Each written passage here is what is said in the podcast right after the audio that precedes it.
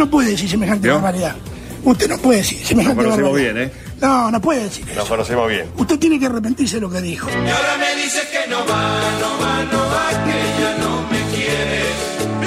Y yo te digo que si va, si va, si va, que por mí te mueres. Y ahora me dices que no va, no va, no va, que ya 20 minutos nos separan de las 8 de la mañana y vamos al jueves, donde tarde a la noche el Senado sancionó las leyes que modifican el impuesto a las ganancias y el monotributo. Esto va a generar un excedente en el bolsillo de un conjunto de trabajadores.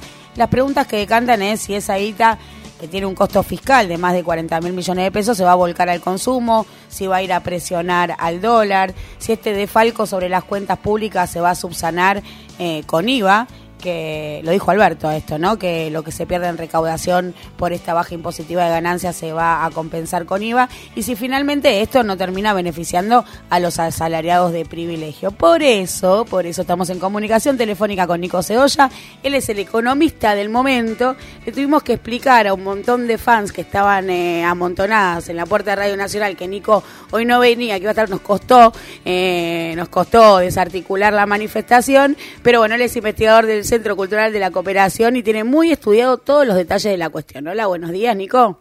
¿Qué tal? Buen día, ¿cómo andan? ¿Vos? Bien, bien, muy bien. Eh, efectivamente, eh, la noche del jueves estuvo cargadita para el Senado con dos leyes que se venían esperando. Por un lado, eh, la modificación al impuesto a las ganancias y por otro, cambios en la escala del monotributo. Si les parece, comentemos un poco primero el impuesto a las ganancias.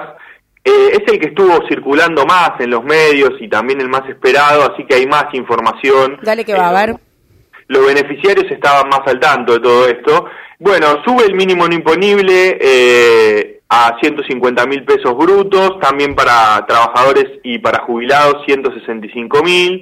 Eh, es mucho más efectivo para los solteros, los trabajadores solteros, que eran los que se le venían reteniendo más ganancias. Solo para tener un ejemplo, digamos, un trabajador soltero que ganaba 130 mil pesos brutos va a recibir en abril un retorno de la modificación del impuesto de alrededor de 15 mil pesos, un nada despreciable 15 mil pesos, y si el trabajador gana más, mucho más, los trabajadores casados o casadas eh, con dos hijos, el monto es bastante menor. Ah, Y bueno, me es- separo y me se- hay que separarse y, Divorciarse. y si divorciarse, Ah, divorciarse. hay que divorciarse y poner en adopción a las niñas.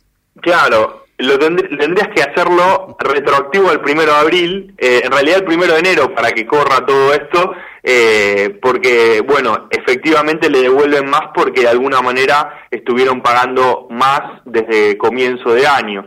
Eh, detalles adicionales, no por ahondar mucho, ahora si nos metemos en el análisis económico de, de esto, ah, bueno, hay instrumentaciones extra, guarderías, eh, otras bonos por productividad, todo eso queda excluido y para los trabajadores que cobran entre 150 y 173 mil eh, se van a generar mecanismos para que los saltos de categoría no sean tan abruptos, va a haber una actualización automática, esto siempre es importante marcarlo porque si veníamos pensándolo como sucedía antes, eh, bueno, esto ya desde Macri se actualizó el, el piso automáticamente, es decir, los movimientos que se hagan de las escalas van a quedar hacia el futuro y los trabajadores y trabajadoras que dejan de pagar ya dejarían de hacerlo a menos que tengan una mejora en su salario en términos reales, ¿no?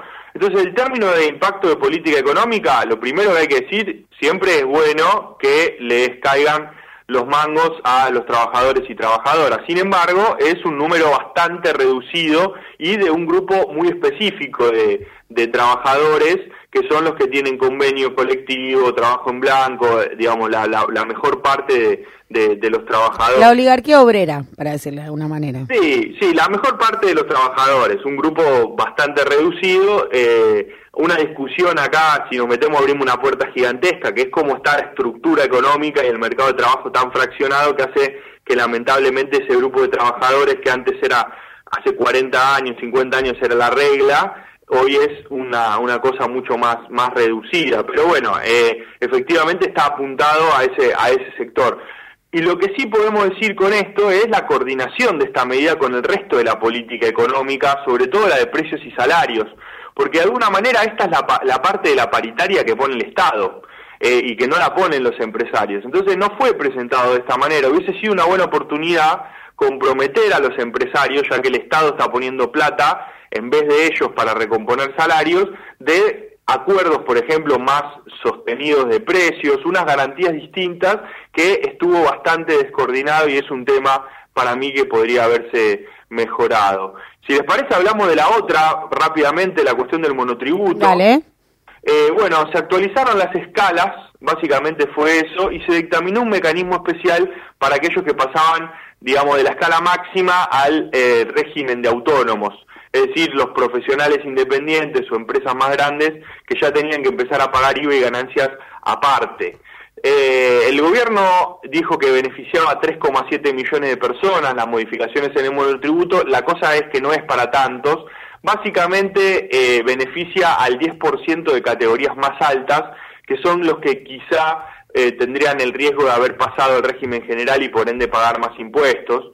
Obviamente lo positivo de esto es que era una suba esperada en las escalas, sin embargo es muy reducido el impacto. Hacia adelante acá también tenemos otro tema de la relación de la estructura tributaria con la estructura económica. Por un lado, gente que se esconde como monotributistas para pagar menos. La realidad es que, eh, de alguna manera, estos cambios en las escalas máximas benefician que el salto no sea tan abrupto. Esto lo dijeron casi todos los legisladores en sus intervenciones. Sin embargo, es algo paulatino porque se hizo de acá varios, a dos años y después se corta. Entonces, eh, esto queda pendiente, ¿no? Y el reflejo de un sistema tributario que, de alguna manera, eh, el monotributo había sido pensado como algo transitorio para eh, ir blanqueando actividades en la medida que el régimen general es como la regla de, de, tributación y se transformó en algo permanente, producto también de nuevo de la estructura de mercado tan fragmentada, con actividades en realidad de relación de dependencia que se esconden con actividades de monotributo. Nico, te pregunto, eh, estamos hablando de la, progresividad que el gobierno en un momento, eh, digamos, dijo que iba a tener la estructura tributaria, digamos, estamos en esa ola de reforma tributaria progresiva, pensando en ganancias, monotributo, etcétera. Desde mi punto de vista, no. En realidad suena todo a, como te decía, la parte de ganancias, a un complemento de la paritaria. Y en el caso del monotributo eh, se soluciona un tema que era pendiente, que es que las escalas en 2020 no se habían modificado porque se congeló la ley de movilidad jubilatoria y con eso también la escala de monotributo. Entonces, los temas pendientes, la verdad que no, no se abordan con esto. Nico, ¿te puedes ir para el Congreso ahí, ahí a ver si lográs laburar una reforma tributaria integral? ¿No? ¿Qué tenés que hacer hoy? ¿No puedes ir para allá? Y hoy estás medio lluvioso, por ahí podemos arreglar La fiaca, bueno, mañana. Sí, pero mesa de entrada, no mesa, nadie. Mesa bueno, de entrada tiene que estar. Dale, tenemos todas las fichas puestas en vos, te esperamos la próxima para que nos cuentes cómo te fue, dale. Dale, un abrazo grande. Abrazote, vale, está refrescada en la fuente, métete con nosotros hasta las 10 de la mañana.